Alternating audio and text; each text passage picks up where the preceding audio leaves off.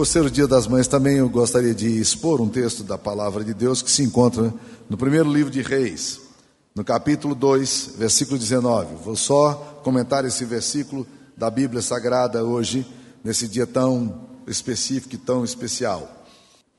Foi, pois, Batseba ter com o rei Salomão para falar-lhe por, por Adonias. O rei se inclinou a encontrar-se com ela. O rei se levantou a encontrar-se com ela e se inclinou diante dela. Então se assentou no seu trono e mandou pôr uma cadeira para sua mãe, e ela se assentou à sua mão direita. Essa é a palavra de Deus. Queridos irmãos, esse texto é um texto surpreendente. Deixa eu tentar dar um pano de fundo para vocês o que está acontecendo aqui. Salomão assumiu o reinado no lugar de Davi.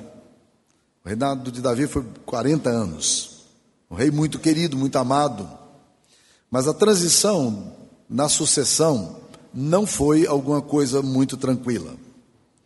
A bem da verdade, Salomão, hierarquicamente, ele estava bem longe de ser o homem que deveria assumir o reinado. Por quê?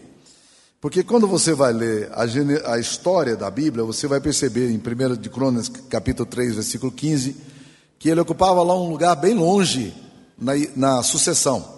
Por exemplo, 1 de Crônicas 3,15 diz: Esses foram os filhos de Davi que lhe nasceram em Hebron. O primogênito, Amnon, de Ainoã, a Jezreelita. Então, primeiro o nome da linha sucessória era Amnon. Nós conhecemos um pouco da história de Amnon, porque Amnon foi um, um irmão que se apaixonou por outra irmã. E ele estuprou a irmã dele, chamada Tamar. Isso foi horrível em Israel. Isso causou um desatino tremendo em Israel. E isso gerou muita violência dentro da própria casa de Davi. Foi um momento muito tenso. Amnon seria executado num complô pelo seu próprio outro meio-irmão, chamado Absalão, que o matou numa festa que o irmão estava fazendo. Então, festa de família, Absalão manda matá-lo e o mata. Então, nós temos o primeiro que já é riscado do mapa. O segundo nome que aparece aqui na dinastia é Daniel, de Abigail. Bem, a gente não sabe nada de Daniel. Comentaristas acreditam que Daniel, o segundo nome aqui, o segundo filho de Davi, deve ter morrido criança, porque não há nenhum comentário sobre ele e ele, na linha sucessória, seria o segundo. Então, depois de Aminon, viria ele. O terceiro nome que aparece é Absalão. Absalão era o cão chupando manga sentado numa pedra na quarta-feira de cinza, né? Complicadíssimo, ambicioso, bonito, charmoso, e aquele irmão acolheu Tamar depois de Tamar ter sido abusada por, Aminon, e ele propôs no coração dele matar o irmão e o fez. Tempos depois ele volta para o palácio, é, com a intenção muito clara de, de fazer uma subversão no, no, no, no trono de Davi, e o fez. Ele conseguiu expulsar o pai dele do palácio. O pai dele foi atravessou o ribeiro de Sidron, subiu o Monte das Oliveiras, fugindo do próprio filho que o expulsara da sua casa. E para deixar claro a mensagem, ele começou a ter sexo com as concubinas do rei, de uma forma que o povo de Israel percebia que ele estava fazendo isso ainda que ficasse no palácio. Ele também seria morto logo em seguida. Sobrou então um outro homem, Adonias. Adonias, quando percebe que o pai está muito doente, ele se adianta e se autoproclama rei. Foi nesse momento em que a mãe de, Salomão entra no pedaço e diz: Ó oh, rei, você prometeu que Salomão seria o rei, então você está tá muito lento no processo, então tome a decisão logo, porque Adonias já estava com, reunido com a cúpula do reinado para se autoproclamar rei, e se autoproclamou rei. Mas aí, com Salomão assumindo o trono, os apoiadores de Adonias caíram fora e Salomão assumiu o reinado. E a, a situação ficou muito tensa na família. Porque Salomão, quando assume agora, ele sabe que Adonias será sempre uma ameaça para ele. E Adonias cai na bobeira de ir fazer um pedido é, absurdo ao próprio Salomão, querendo se casar com a concubina do rei, que tinha acabado de morrer. Uma mulher muito bonita chamada Abisag, e ele então resolveu pedi-la para que pedi-lo para que permitisse que ela se casasse com ele. E foi aí que Salomão então resolve matar o seu próprio irmão, também manda matar agora como rei, mandar o seu irmão que o ameaçava na dinastia. Veja só como a situação é tensa.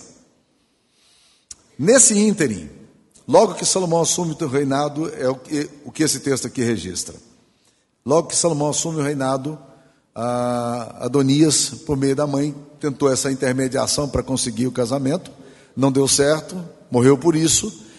E Batseba vai para se encontrar pela primeira vez, provavelmente, com Salomão, o filho dela, para porque que agora era rei. E quando ele chega ali, a Bíblia conta que Salomão se levantou do seu trono, se curvou diante dela e mandou em seguida colocar para ela um trono ao lado para que ela se sentasse. Essa situação é totalmente inusitada porque é uma quebra de protocolo. Rei não se curva diante da mãe, a mãe se curva diante do rei. É uma atitude protocolar e diplomática, mas é assim que se faz. Entretanto, não é o que nós vemos aqui no texto. Salomão se adianta e se curva diante da mãe dele. E coloca um trono do lado, não há nenhum outro relato na Bíblia de que um filho tenha feito isso e coloca o trono do lado e diz: Mãe, senta aqui do meu lado. Detalhe: Batseba é a mulher de vida mais torta que você pode imaginar, porque ela é o escândalo, ela é o pivô do maior escândalo que aconteceu no reinado de Davi. Ela era casada com um homem chamado um dos valentes de Davi, Urias, e Urias sai para a guerra, e quando sai para a guerra, Davi a vê tomando banho, e ele, a ver do palácio, chama essa mulher para ter um caso com ela. E ele se envolve com Batseba. E logo depois de alguns dias, Batseba manda um recado para ele dizendo: Olha, a coisa complicou. Estava tudo tão escondidinho, estava tudo romântico, mas agora não dá. Eu estou grávida. Ah, a coisa agora complicou. Agora a coisa complicou porque, porque o único jeito de resolver esse negócio aí sem dar escândalo é trazer Urias da guerra. Trazem Urias da guerra, que é o marido daquela mulher, para que ele possa dormir com ela e as coisas ficarem tudo em paz, não tem nenhum problema, afinal de contas, vamos resolver isso aqui diplomaticamente. O problema é que Urias era muito fiel ao mandato dele. E quando ele chega a convite do rei para estar no palácio para conversar com o rei, Davi estava usando de astúcia e manda: vai dormir com sua mulher, você já está aqui mesmo. Ele disse: Eu não posso ir, rei, porque meus amigos estão na guerra. Eu só vim aqui em missão, porque o Senhor me chamou. E eu não vou dormir na casa, na minha casa. Ele dormiu do lado de fora, junto ali na, na caserna com seus companheiros. Ele não foi para a casa dele. E a coisa agora ficou difícil. Porque agora Davi tem que arquitetar um outro plano mais complicado. Qual é o plano? Davi decide é, chamar Joabe, o comandante do exército, e diz: Joabe, bota esse rapaz na frente maior de batalha, porque ele tem que ser morto.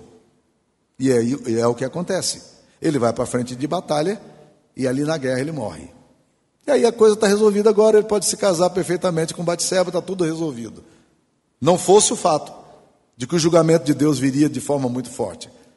Porque Deus suscita um profeta chamado Natã.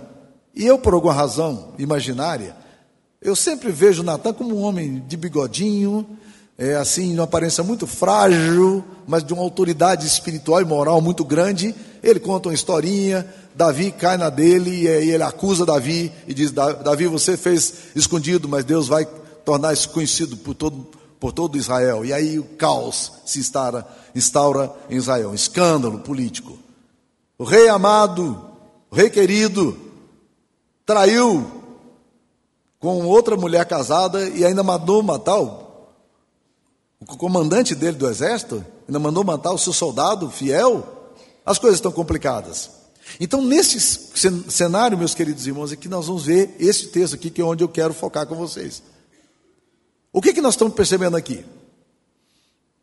Quando a mãe de Salomão se aproxima, Batseba, essa mulher, pivô do escândalo, Salomão sabe que existe toda uma sombra por detrás dela. Essa mulher escandalosa, essa é a mulher de péssima conduta, é a mãe dele. E ele então agora quer fazer o quê? Ele quer restaurar a, a imagem dessa mãe, que é nos bastidores, nos salões de beleza ali de Jerusalém, o nome dela sempre brotava. Né? Então ele agora quer restaurar a mãe dele.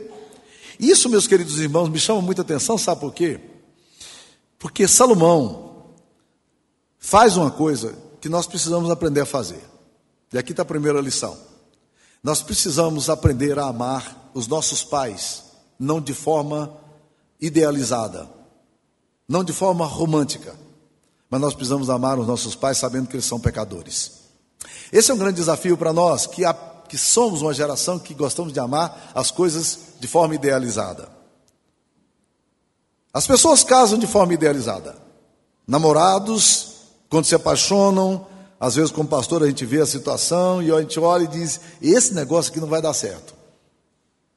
Essa menina não tem nada a ver com esse rapaz, esse rapaz não tem nada a ver com esse menino, e você, com muito jeito, ou com muito cuidado, tenta comunicar isso de forma é, bem amorosa, dizendo: não vai dar certo esse negócio, mas não tem jeito, por quê?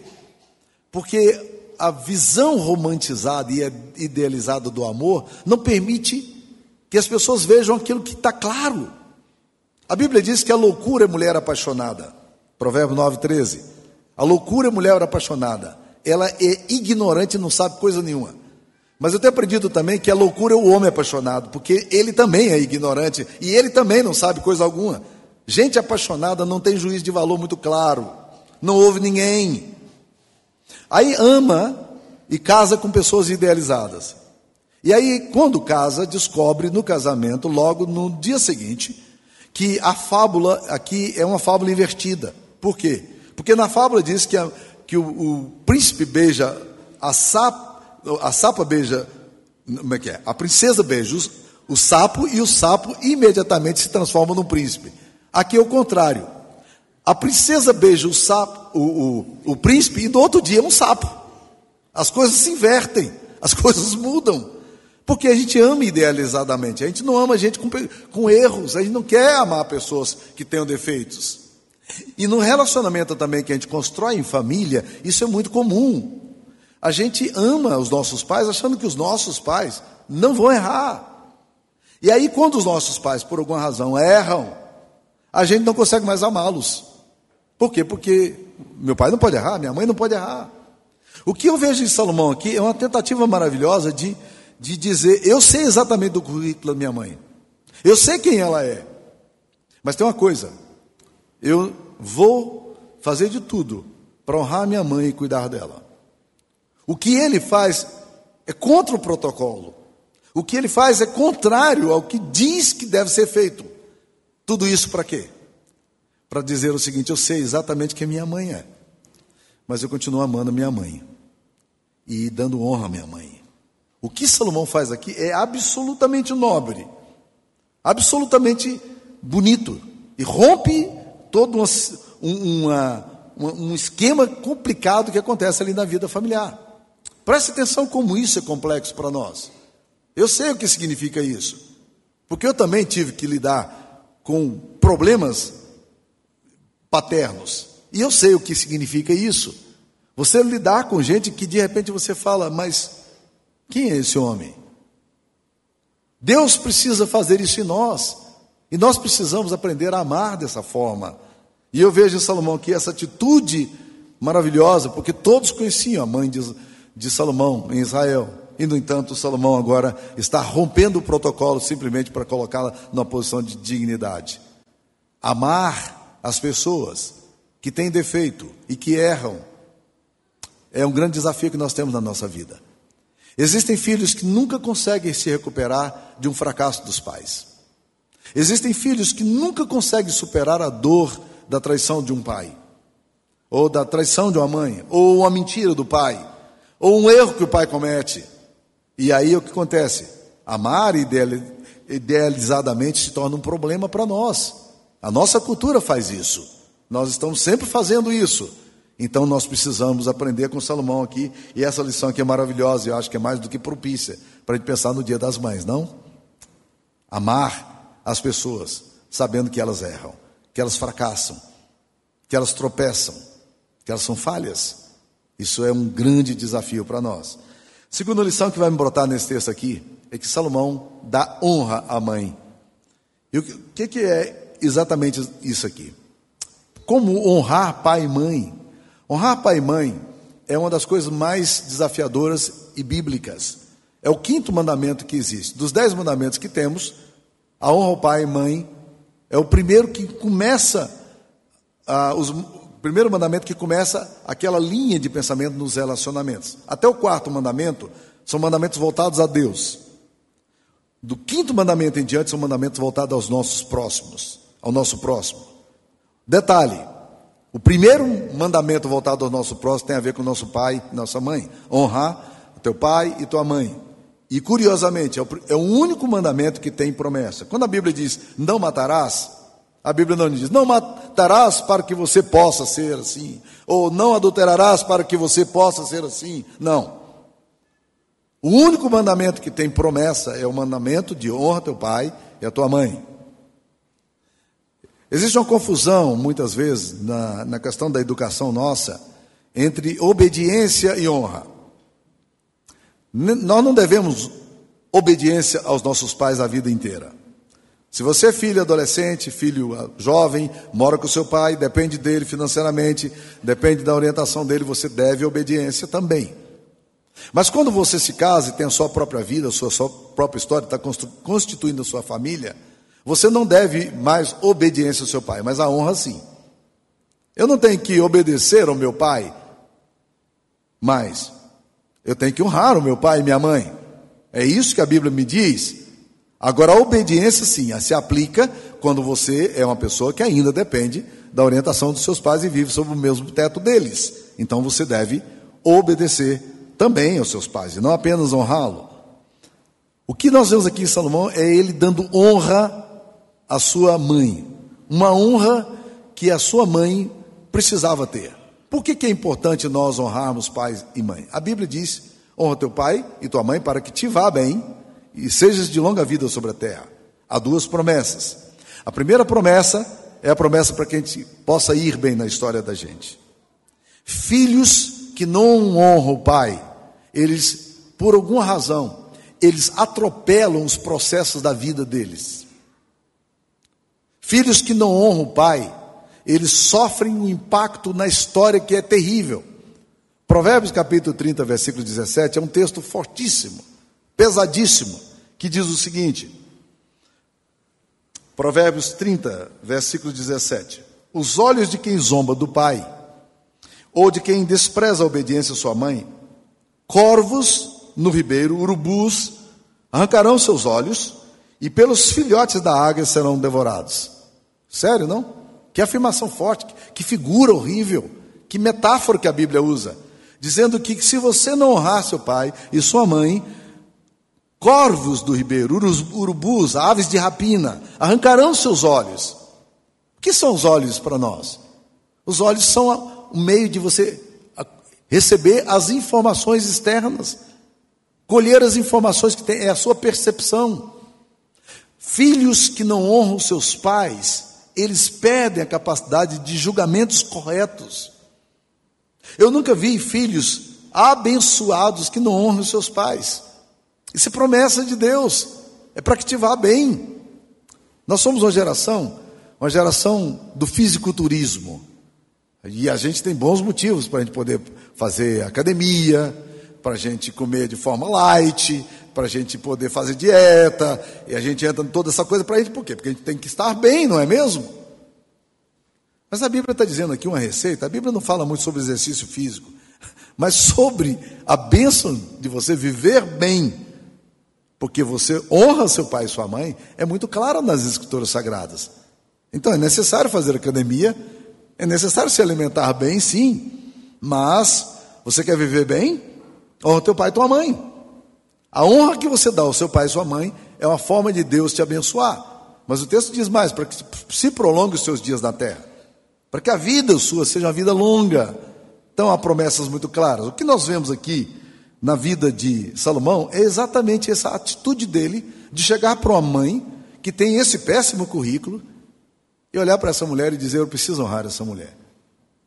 E eles chamam, se ajoelha diante dela, se curve diante dela, na frente dos seus súditos e agora pega um, um trono e pede: senta aqui, mamãe, senta aqui do meu lado.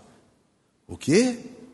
Como é que esse, esse rei pega essa mulher, que todo mundo conhece o, a história dela, e coloca nesse lugar? Salomão está dando honra à sua mãe. E diga-se de passagem, é, não é uma honra que ela mereça tanto. Entretanto, é o que ele faz. Ele pega e cuida da sua mãe e a dignifica. É, é uma forma de resgate. O que Salomão faz aqui é uma tentativa de resgatar a sua mãe de todo o estereótipo e toda a vivência, tudo aquilo que ela provocou em Israel. E isso é impressionante nesse texto. Isso me impressiona quando eu leio a história de Salomão e a reação dele, a atitude dele de cuidado com a sua mãe. Nós precisamos cuidar dos nossos pais e continuar honrando os nossos pais.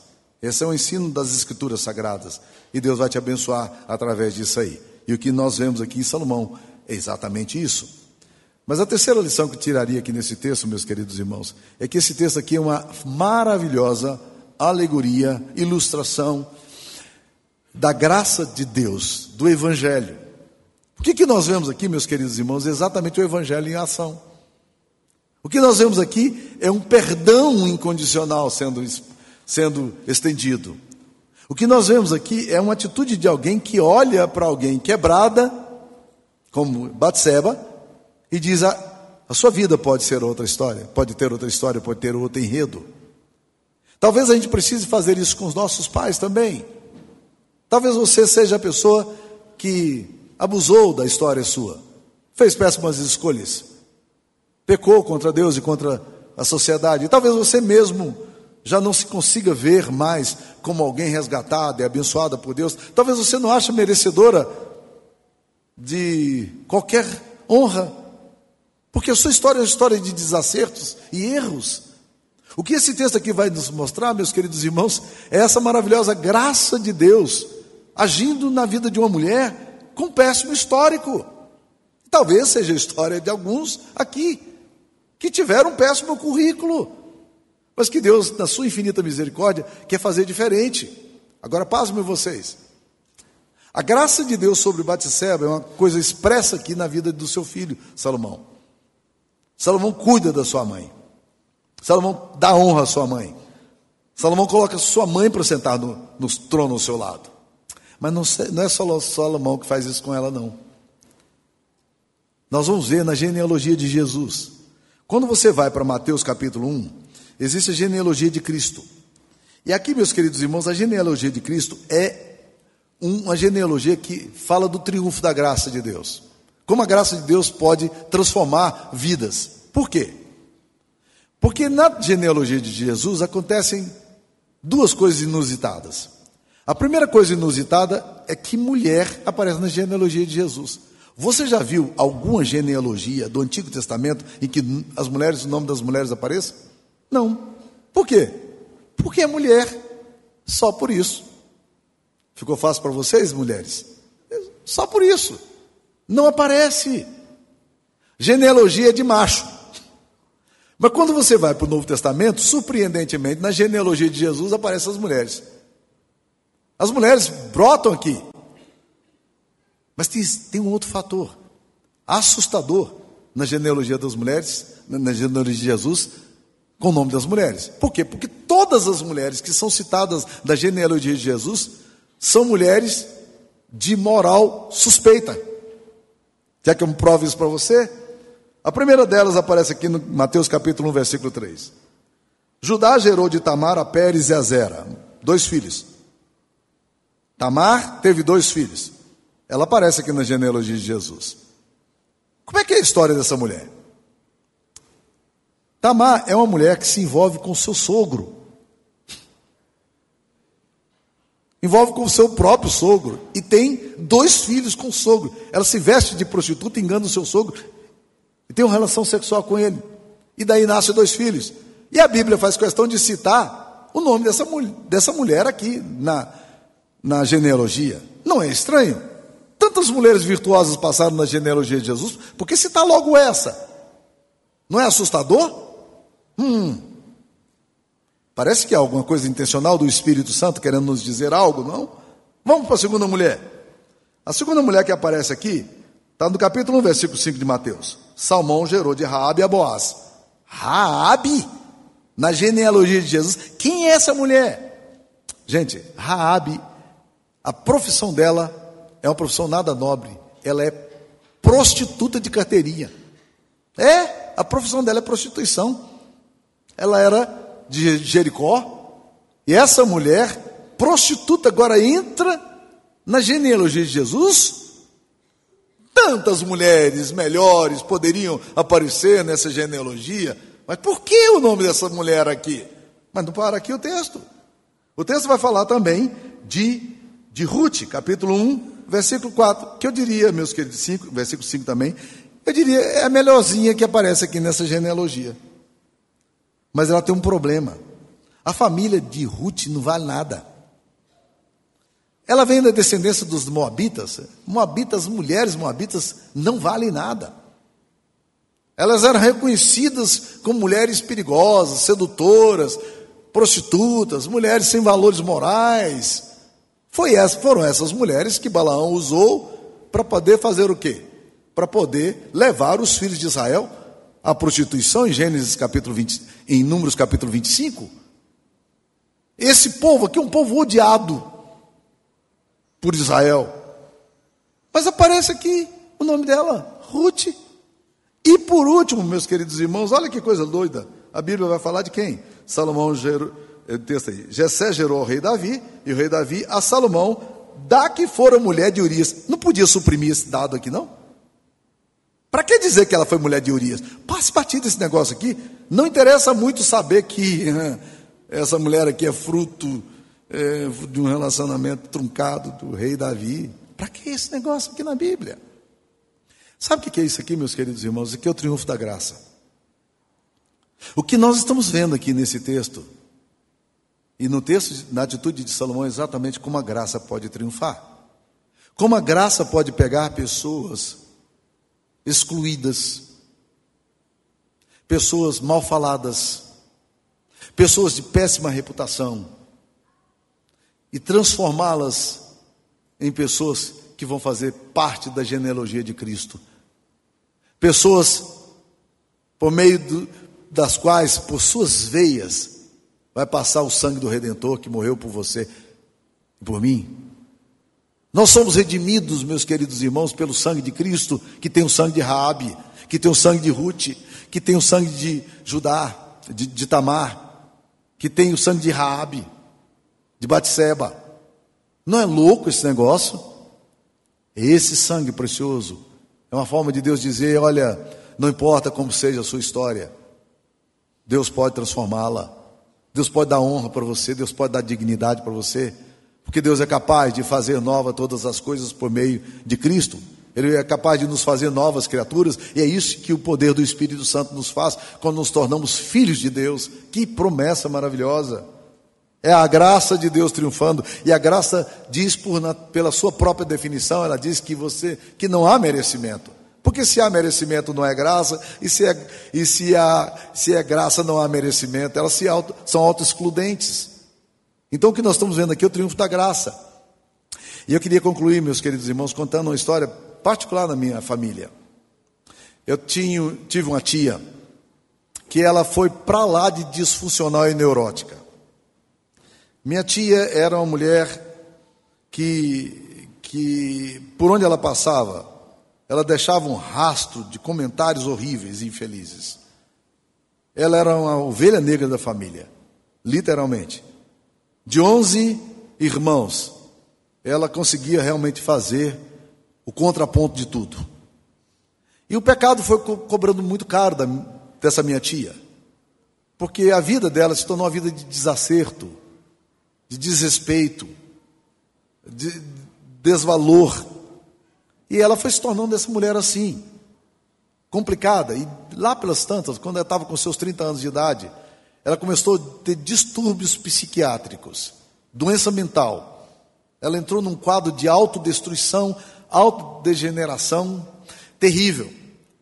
Eu, eu, não posso dizer que o quadro dela era esquizofrenia, mesmo porque eu não estava lá para avaliar, e também não teria competência para fazer é, qualquer diagnóstico dessa natureza, pela minha própria formação.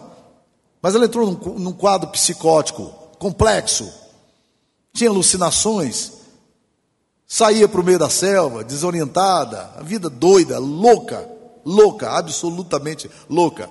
E os desatinos continuavam. Ela teve dois filhos. E são meus primos. E lá para os seus 40 anos de idade, um, um dia bateu na cabeça dela o seguinte: eu preciso levar meus meninos para a igreja. E todo domingo de manhã, ela pegava seus dois filhos e levava para a igreja, para a escola dominical. E assistia o culto. E aqueles meninos começaram a crescer na igreja. Um pastor cuidadoso, uma igreja amorosa. Eles foram cuidando dela. Cidade pequena, todo mundo sabia da história da minha tia. Ela era disfuncional. Ela não funcionava muito bem da cabeça. Mas os meninos cresceram da fé. Conheceram Jesus, batizaram. Ele se tornou oficial da igreja, crente. Os dois meninos crentes. E a minha tia se converteu a Jesus. Se tornou também uma mulher cristã. A última visita que minha mãe fez a ela, quando ela estava ainda viva, ela sempre teve assim, um fuzil meio trocado? Mas era crente.